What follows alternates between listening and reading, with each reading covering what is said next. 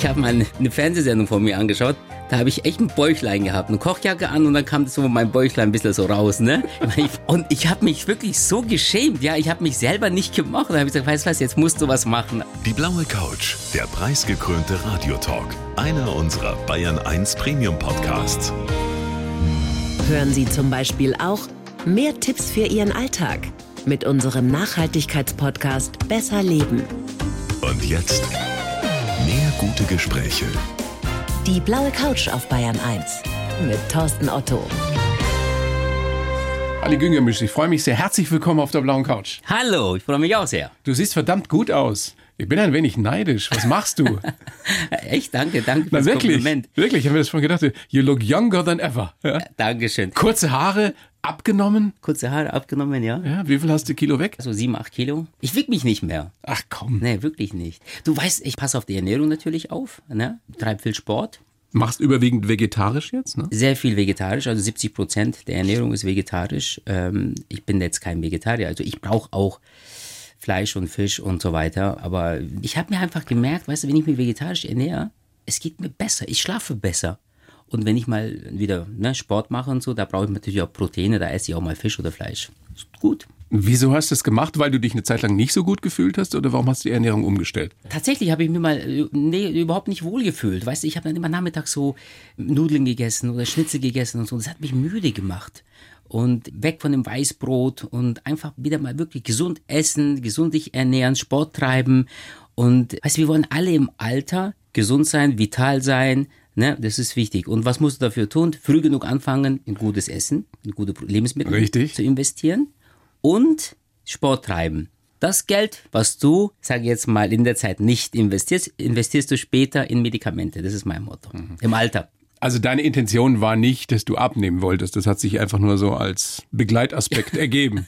Jetzt bin Was ich sehr ehr- angenehmer. jetzt, wir kennen uns ja ein bisschen, jetzt bin Ja? ich ehrlich zu dir. Ich habe mal eine Fernsehsendung von mir angeschaut, da bin ich auch, habe ich gekocht im Fernsehen. Und dann gucke ich, da habe ich echt ein Bäuchlein gehabt, eine Kochjacke an und dann kam so mein Bäuchlein ein bisschen so raus, ne? Ich, ich war jetzt nie über, übergewichtig und so. Und ich habe mich wirklich so geschämt, ja, ich habe mich selber nicht gemocht. Da habe ich gesagt, weißt du was, jetzt musst du was machen. Also das war unter anderem auch ein Aspekt. Weil du so eitel bist, Ali. Ja, und die Kamera macht uns immer ein bisschen schwerer. Und also das hat wirklich, Thorsten, das hat so. Das war die Initialzündung, wo du gesagt jetzt muss ich was tun. ja, das war wirklich so. Ich natürlich, ne, das ist ja ein Prozess, das, ne, das arbeitet ja in deinem Kopf. Und dann siehst du so ein Bild und sagst so, ey, das geht ja gar nicht, ne? Und dann kriegst du auch noch von Freunden eine Nachricht, hey, sag mal, hast du zugenommen? Danke Okay. fürs Kompliment. So ging das los. Deshalb natürlich auch dein neues Kochbuch, Mese Vegetarisch. Erklär mal den wenigen, die es vielleicht nicht wissen, noch nie gehört haben, was sind Mese? Also Mese sind, kann man ja sagen, so orientalische Tapas, obwohl man kann eigentlich mit Tapas gar nicht vergleichen. Es sind viele kleine Vorspeisen oder lauwarme Gerichte, Zwischengerichte, die du dann mitten auf den Tisch stellst, wo jeder dann, sage ich jetzt mal, sich da was nehmen kann. Ist eigentlich ein Essen, also so, so dieses soziale Miteinander, weißt du, das ist Mese. Und also ich sage mal immer so, wenn ich Freunde einlade oder wenn ich Leute zu mir nach Hause einlade, früher war das so, habe ich immer, bin ich aufgestanden, habe da drei, vier Gänge gekocht, immer aufgestanden, den nächsten Gang zubereitet. Immer hektisch, Immer ja. hektisch. Und weißt du was? Und dann sind die gegangen, musste ich dann alles nochmal abspülen und so weiter. Aber ich habe dann gesagt, wie viel Zeit hast du jetzt mit den Freunden oder mit der Familie verbracht? Eigentlich wenig. Und bei so Messe zum Beispiel stellst du einfach alles hin und dann musst du auch gar nicht mehr aufstehen. Bleibst du sitzen, hast viel mehr Zeit für deine Freunde und für die Familie und nachdem halt dann deine Gäste. Und vegetarisch ist natürlich jetzt, es ist die Zeit, es ist, es ist bekömmlich, es ist gesund und es ist halt auch preiswerter, wenn man ehrlich ist. Ne? Gemüse ist halt immer noch ein bisschen günstiger als Fleisch und Fisch. Gerade wenn du eben gutes Fleisch kaufst. Genau, ja, ja, klar. Also wir reden immer von, wenn wir zwei uns unterhalten, reden wir immer von, von super Lebensmitteln. Super Qualität. Immer, immer. So sieht das und aus. Äh, das ist eigentlich Mese. Ne? Und ich habe auch noch in München eine Mesebar aufgemacht, äh, hinterm Gärtnerplatz. Und, äh, Wow. und dann habe ich das so alles miteinander kombiniert, ja. Also es ist weit mehr als nur Antipasti, als nur Vorspeisen. Es ist im Endeffekt es ist eine Lebenseinstellung, dieses Sharing-Prinzip, wie man auf Neudeutsch sagt. Also man sitzt gemeinsam am Tisch und jeder probiert was, teilt, unterhält sich dabei, richtig schön gemütlich. Genau, das ist so, kommunikativ. Das ist, das ist ein Essen, so Family-Style, teilen. Und mein Motto ist sowieso, teilen ist das neue Haben, weißt du? Oh, der Philosoph kommt raus in dir. Nicht nur der Das der Philosoph auch. lange drüber nachgedacht. Das Buch ist wunderschön geworden. Dankeschön. Also Mese vegetarisch kombinieren, teilen, genießen, so heißt's. Diese mediterran-orientalische Küche ist ja sowieso eine, die sehr geschmackig ist, würde man in Bayern sagen. Also mit viel Gewürzen, mit viel Kräutern, sehr, sehr bunt. Das ist ja auch was fürs Auge. Das ist ganz wichtig, oder? Dass man das, was man isst, eben auch wirklich gerne anschaut. Ja, man sagt, das Auge isst ja mit, ne? Und so die mediterrane, die orientalische, beziehungsweise die levantinische Küche, das geht ja los so ab Griechenland, Kreta, rüber Türkei und Libanon, Syrien und so bis nach Israel. Das ist ja eine sehr, sehr gesunde Küche. Ist, wie ich sage, eine der gesündesten Küchen der Welt, sage ich jetzt mal. Warum? Du hast kaum Mayonnaise, du hast keine, weißt du, so die, diese schweren Sachen, ne? Schweren Lebensmittel wie jetzt Butter, Sahne und so weiter, das hast du nicht. Du nimmst einfach Joghurt und hast sehr viel Gemüse, du hast dann sehr viel Kräuter, Gewürze, weißt sehr vielfältig und ist natürlich auch bekömmlich. Und es ist natürlich auch, sage ich jetzt mal, du triffst auch die Zeit, die Zeit ist so, die, das ist momentan sehr populär. Und ich muss ehrlich sagen, ich habe auch nie verstanden, warum die Art der Küche, die levantinische Küche, warum die schon nicht vor 20 Jahren populär war, weil das ist perfekt, das ist wirklich Ja, eine manchmal sehr brauchen wir halt ein bisschen länger, um das Gute zu- wiederzuentdecken, muss man ja sagen. Es Ja, ist ja sehr man sagen. traditionell. Da sind ja auch Rezepte, die schon deine Oma gekocht hat oder gemacht hat, mehr oder weniger Ja, drin. Du hast sie natürlich ein bisschen verfeinert noch, aber Richtig, richtig. das ja, ist ich ich habe mir die Inspiration sehr traditionell, ja. ja, von, von der Oma, von der Mama, von den Geschwistern, von der Tante und so. Klar, die haben immer früher zu Hause sehr, sehr einfach gekocht. Ne? Also teilweise nur drei, vier Zutaten. Muss ja nicht schlecht sein, Gottes Willen. Nö. Aber ich habe dann halt dann ein bisschen so Ali-Touch reingebracht. Dann habe ich noch vielleicht ein, zwei Zutaten noch dazu getan oder ein Gewürz weggelassen, noch mit einem anderen Gewürz ergänzt oder noch zusätzlich noch ein Gewürz dazu gepackt. Das ist ein echt tolles Buch geworden, sehr persönlich, auch privat und auch, es gefällt mir sehr, sehr gut. Ich bin wirklich sehr, sehr glücklich. man dass lernt viel so über Buch dich. Gemacht. Man versteht dich noch ein bisschen besser, wenn man, Ist wenn es man so, in ja. dem Buch Na, schmeckt. das ist auch, das bin ich. Das bin ich. Das ist meine Kindheit. Die Aromen meiner Kindheit kommen da darin vor. Und ich habe ja in einem Wirtshaus gelernt. Kenne ja die klassisch bayerische Küche und dann ging es natürlich in diversen Stationen, wie jetzt äh, beim Karl Ederer, Huntress und so weiter. Hab ja, Werden wir gleich noch drüber sprechen, ja? Genau, die französische Küche habe ich mir ja noch dazu gelernt oder sage ich jetzt mal, die feine Küche kommt ja aus der französischen Küche. Und in diesem Buch zeige ich, das bin ich. Ich habe auch meinen Stil geändert. Ich koche jetzt nicht mehr frankophil, sondern ich koche das, was ich erlebt habe, was ich geschmeckt habe, was ich gerne esse. Das, das bin jetzt ich. Die entscheidende Frage für mich bei Kochbüchern ist stets, kann ich das nachkochen? Kann, kann ich die Sachen, die der Ali da so schön zeigt und äh, mit diesen tollen Bildern da drin, kriege ich das auch hin zu Hause? Also wenn ich die entsprechenden Zutaten habe. Also die anderen weiß ich nicht, aber du kriegst es bestimmt hin. Ja, dein Optimismus freut mich. Nein, aber wir haben das, also beziehungsweise ich habe das Buch wirklich bewusst auch so simpel wie möglich gehalten. Es ist wirklich ein super Kochbuch geworden mit, also jeder findet darin was, ja. Und Also wirklich ähm, auch mit den einzelnen Schritten, die. Garstufen, Und du hast dann auch, weißt du, wie lange es dauert. steht alles drinnen und beim Kochbuch ist es meistens so, dass die Leute sagen, ja, aber kriege ich auch die Lebensmittel? Es geht ja nicht gar nicht darum, dass die dann sagen, wie kriege ich das überhaupt gekocht so hin, sondern es geht ja schon bei Lebensmitteln los, ja. Oder haben sie da irgendwelche Lebensmittel drinnen, die wir erst mal drei Wochen vorher bestellen müssen? Und ich so, nein, auch auf das haben wir geachtet. Da ist auch eine kleine Warenkunde dabei, ne, welche Kräuter passen wo am besten dazu, welche Gewürze sollten sie wo verwenden und so. Also es ist alles drinnen. Weißt du, was mich in vielen oder bei vielen Kochbüchern stört? Da hast du dann ein Rezept für eine Soße und wir wissen ja alle, eine gute Soße, ohne die sind viele Gerichte gar nichts. Und dann steht dann immer, ja, fünf bis zehn Minuten aufkochen. In fünf bis zehn Minuten kriegst du doch keine gute Soße hin, oder? Also Na, gute ich- Soße. Ich jedenfalls nicht. Gute Soße nicht. Also je nachdem, was du für, es gibt, weißt du, Soße und Soße, ne? Wenn du so eine dunkle Fleischsoße haben willst, da brauchst du nicht, für bei uns kocht sie drei Tage, also von aber, weißt du, was ich aber meine? die Soße ist auch nicht hier drinnen. drin. Ja, nein, bei dir nicht. Aber du kannst ja nicht zum Beispiel nicht so, so einen Joghurt-Curry-Dip zum Beispiel machen als Soße. Das- Das hast du wirklich in fünf bis zehn Minuten. Auch du kriegst das hin. Du hast gerade schon dein neues Lokal angesprochen. Peramese heißt es? Peramese, ja. Peramese und Pera ist ein Stadtteil von Istanbul.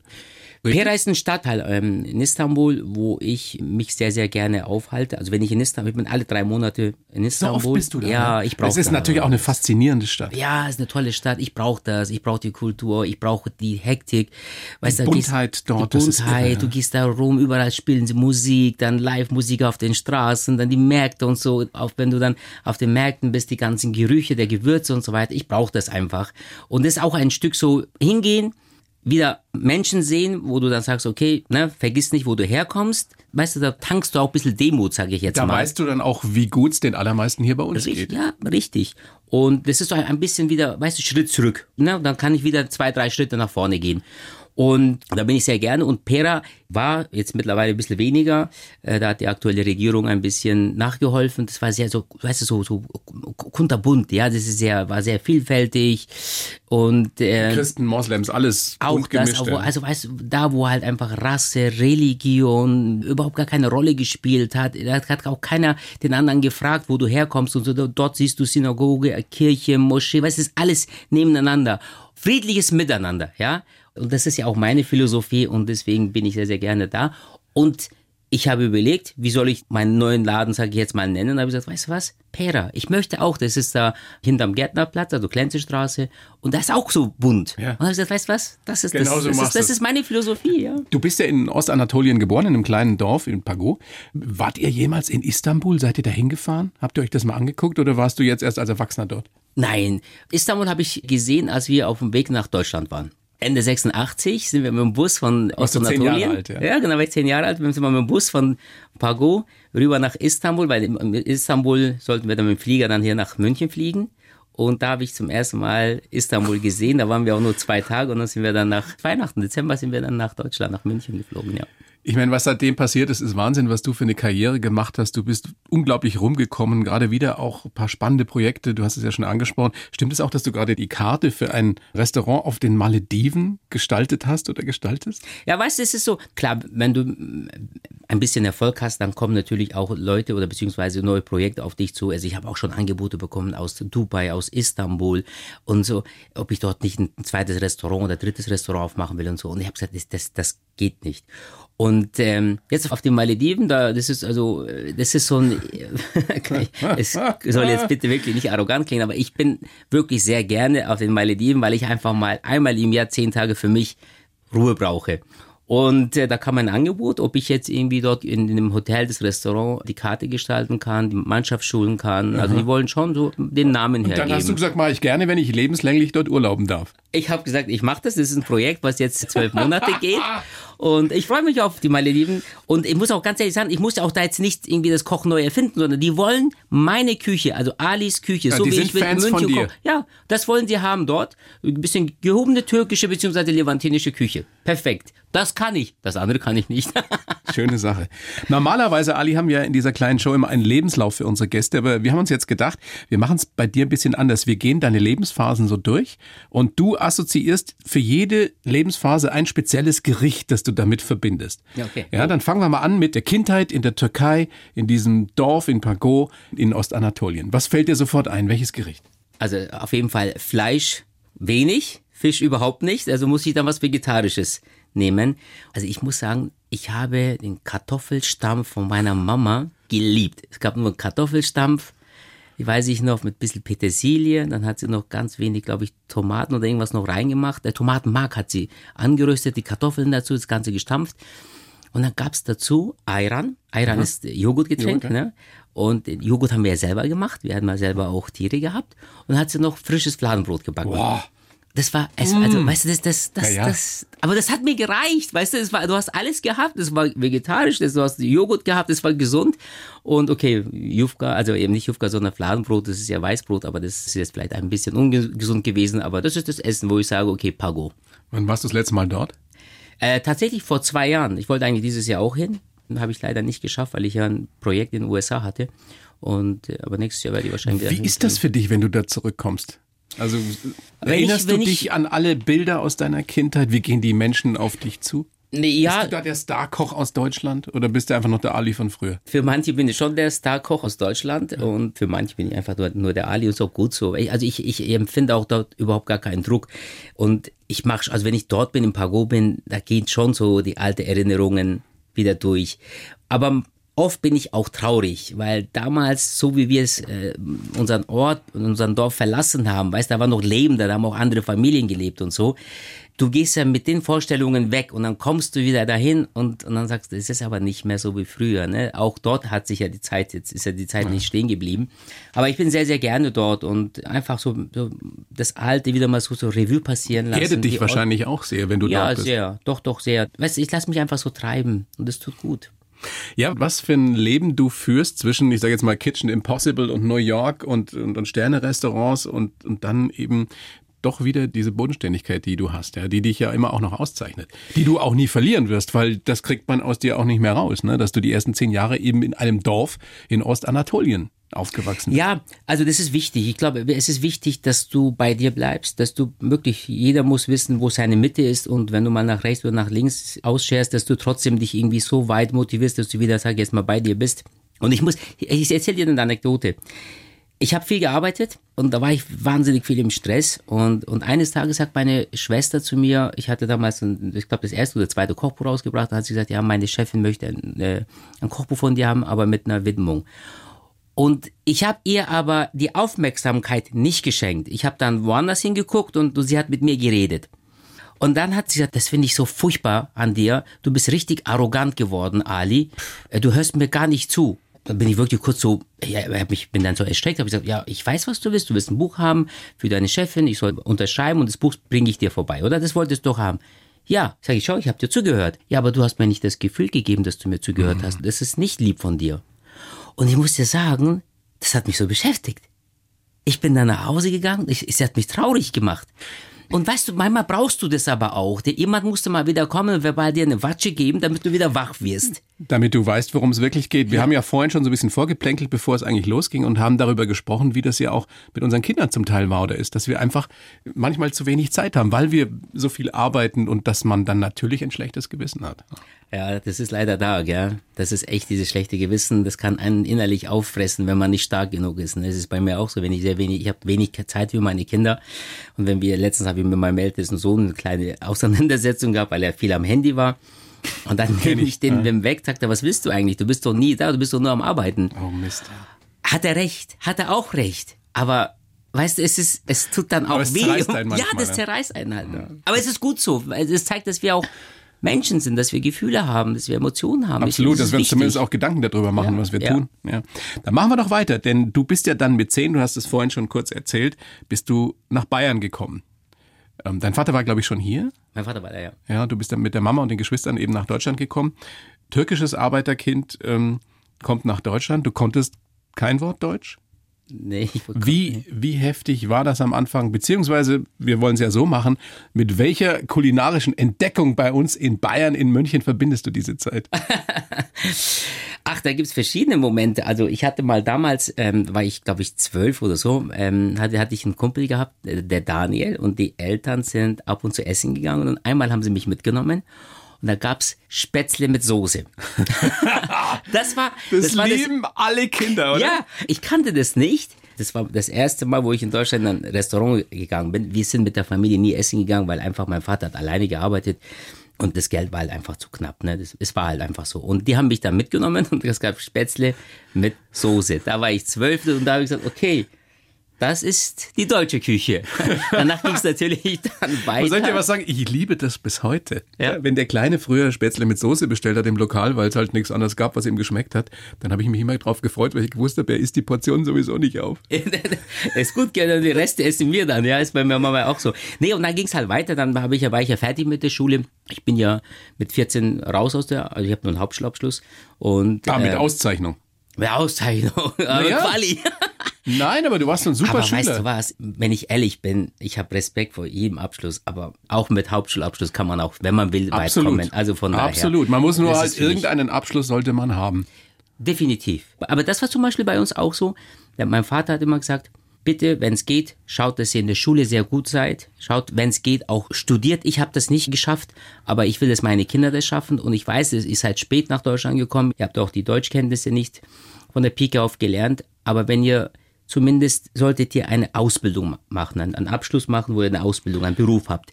Ohne den, hat er gesagt, ohne eine abgeschlossene Lehre seid ihr in Deutschland weniger wert. Und das ist wichtig, hat er gesagt. Er war aber nicht so glücklich mit deiner Entscheidung, dass du deine Kochlehre angefangen hast, ne? nee, das nicht. das war ja eh mehr oder weniger spontan. Du bist mit einem Kumpel mitgegangen. Damals ja, Rosengarten ja, heißt das Lokal, oder hieß es, ja? Gibt's immer noch, ja. Gibt's immer noch? Gibt's immer noch, ja. ja. Kommt immer noch das Gleiche wie früher.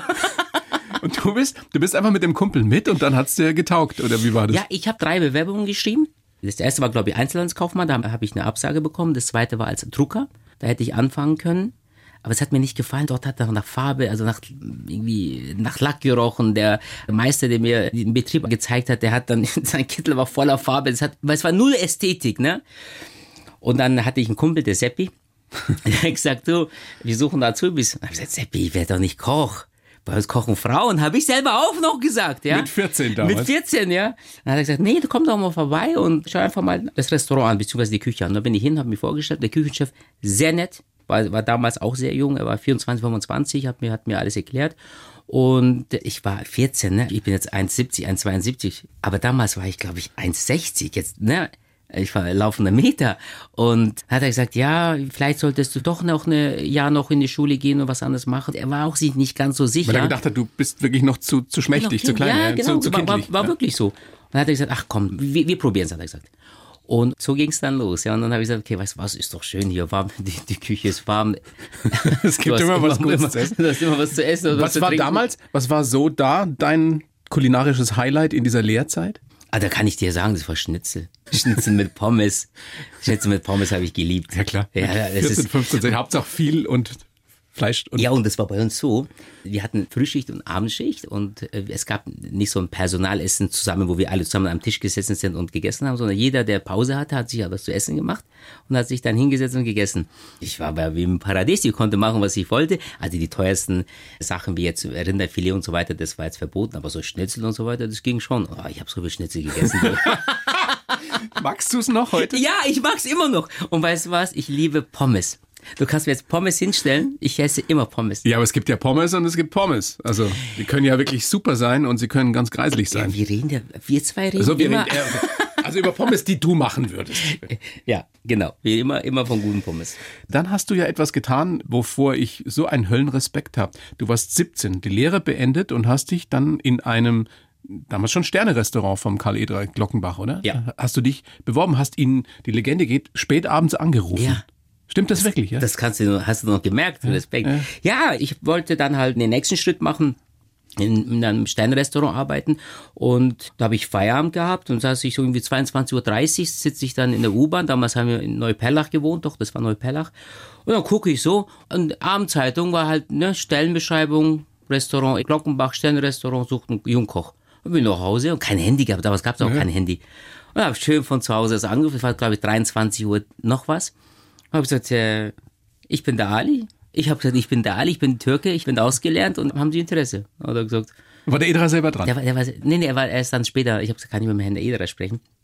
Dann kam er dazu und ich weiß nicht, warum ich gesagt habe, ich bin Türke, ich keine Ahnung, vielleicht, äh, weiß ich, war halt wenig Selbstvertrauen da, ne, denke ich mir mal.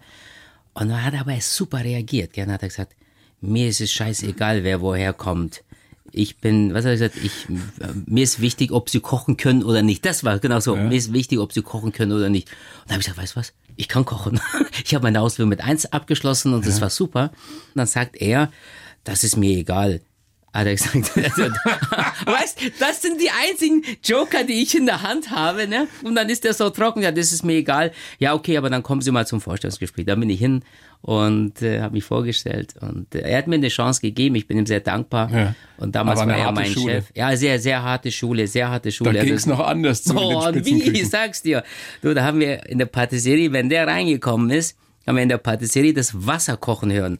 Also weißt du, wenn das Wasser kocht, das hörst du. Weil es so still war Weil es so still war, es war so leise. Wir haben so Respekt vor dem gehabt. Aber weißt du, lernst auch viel. Er hat auch dir viel beigebracht. Wenn er gesehen hat, okay, du hast Talent, dann hat er dich auch gefördert.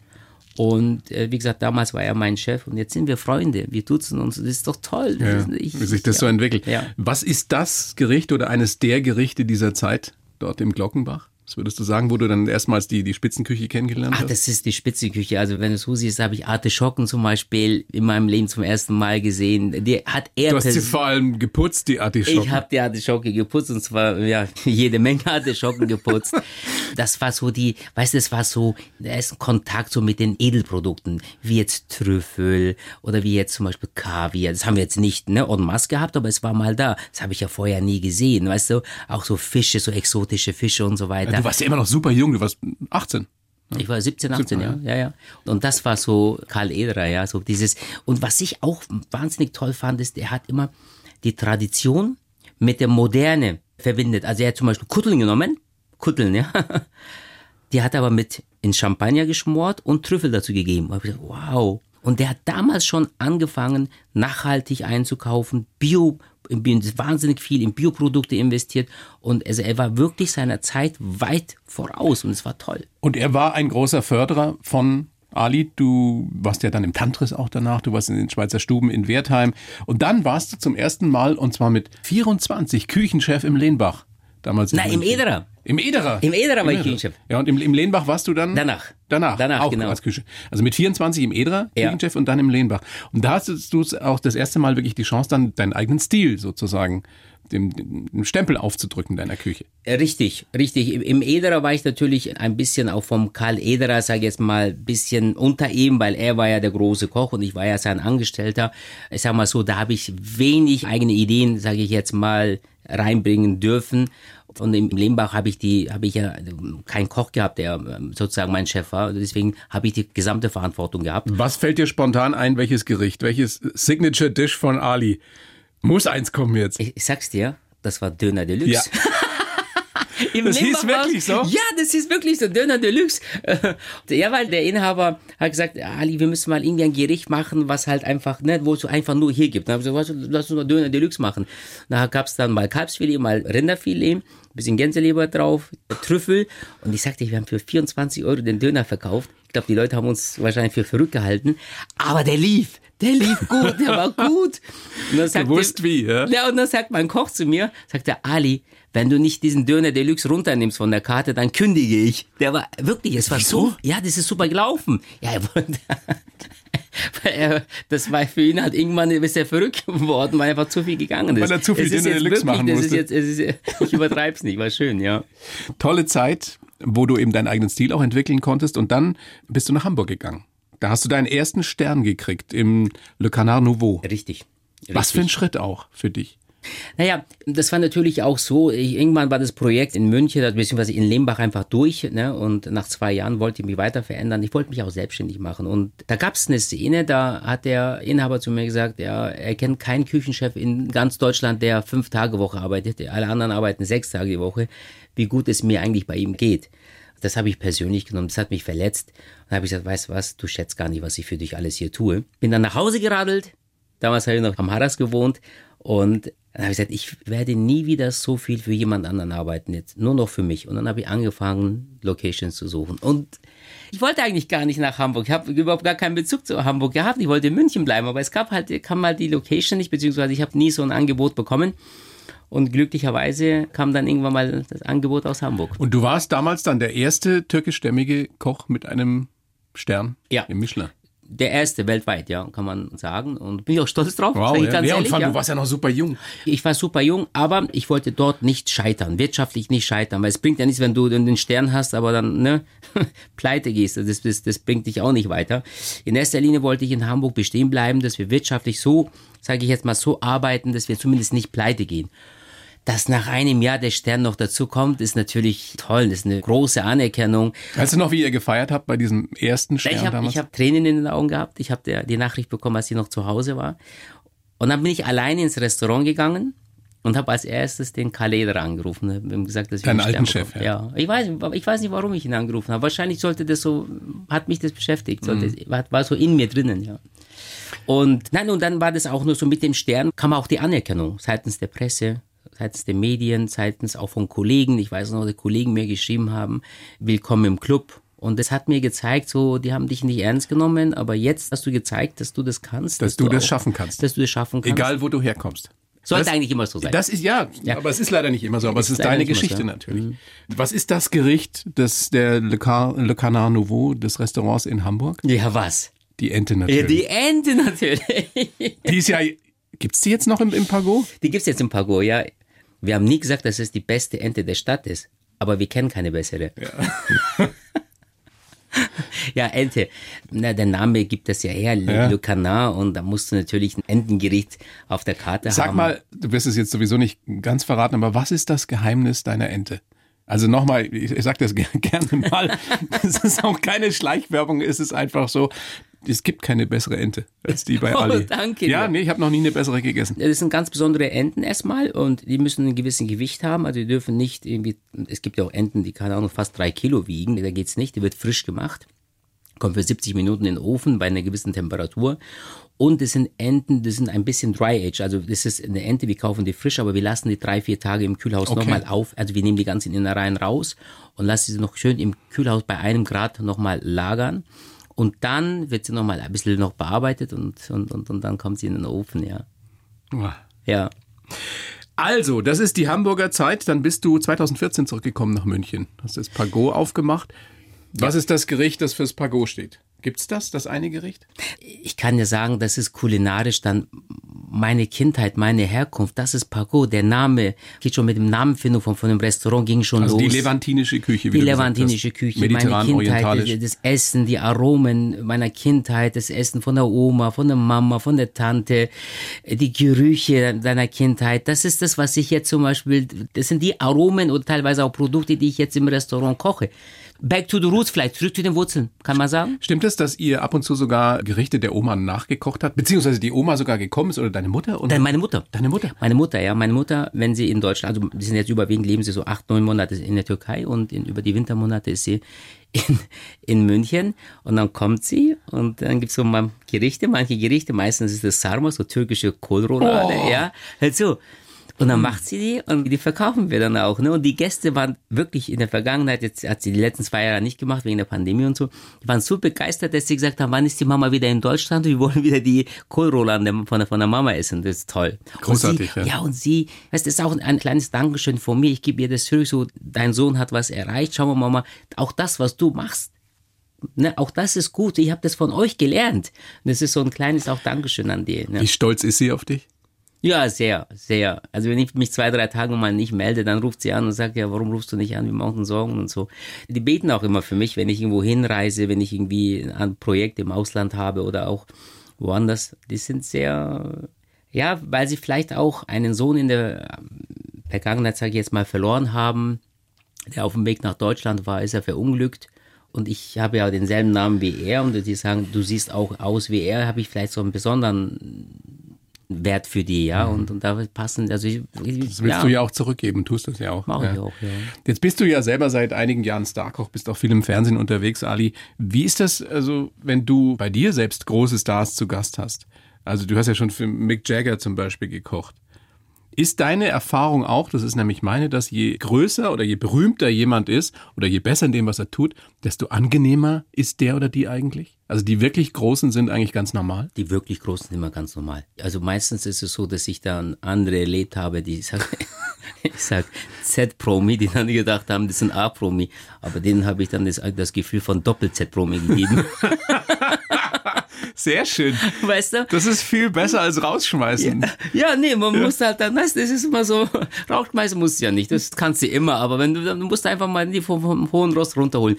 Nein, ich habe natürlich für große Persönlichkeiten wirklich gekocht, ob es jetzt Stars sind, ob es Fußballer sind, ob es Trainer sind, ob es Politiker sind und so.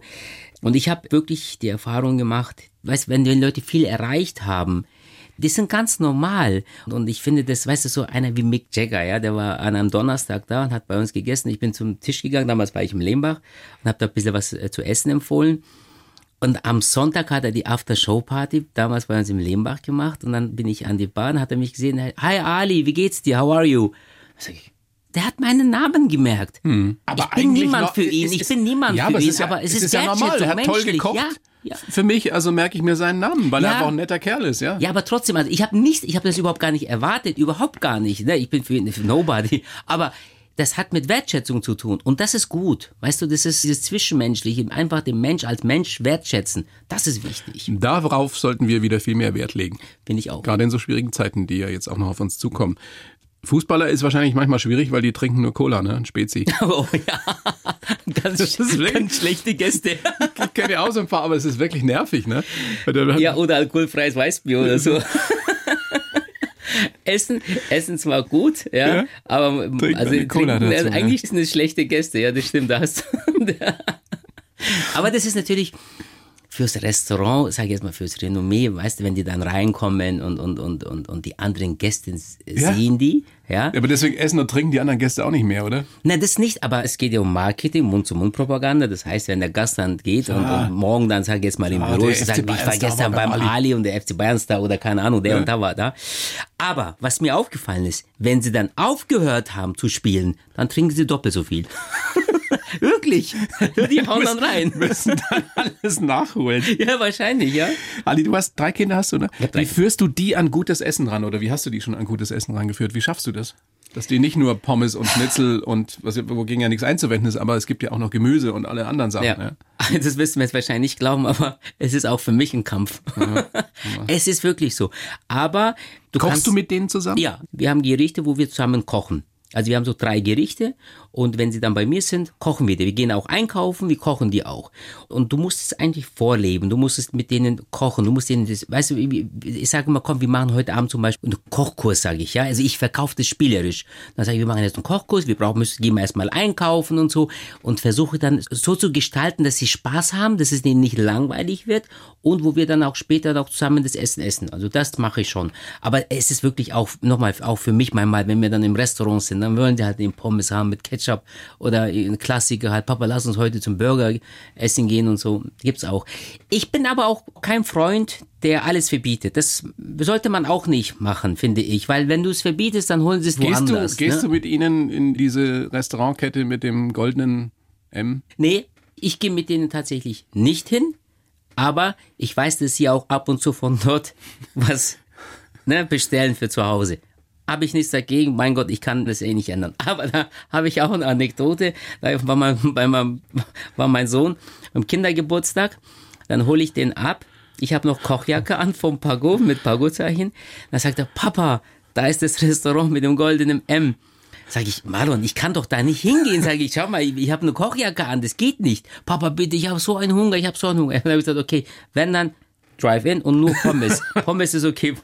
Dann komme ich da an, sagt die, steht da eine Dame und sagt, was? Sie bei uns? Wirklich, was? Sie bei uns? und ich habe gesagt, ich nicht, aber er will, er will Pommes Ich haben. hab nichts er damit will zu tun. Pommes haben. Und dann macht sie noch ein Foto. Wenn du das irgendwo postest, ich sag's dir. Großartige Ja, Geschichte. du siehst, ich komme auch nicht drum. Natürlich. Rum. Es ist, Ali. aber es macht uns menschlicher. Mein Gott, ist halt so. Es macht so Spaß mit dir, Ali. Danke. Letzte Frage, weil die Zeit ist leider rum. Letzte Frage an dich. Lieber drei Sterne im Guide Michelin oder eine eigene Fernsehshow am Samstagabend? Also lieber, ganz ehrlich, lieber ein erfolgreiches Restaurant. Das ist das Allerwichtigste für mich. Die Homebase nie vernachlässigen.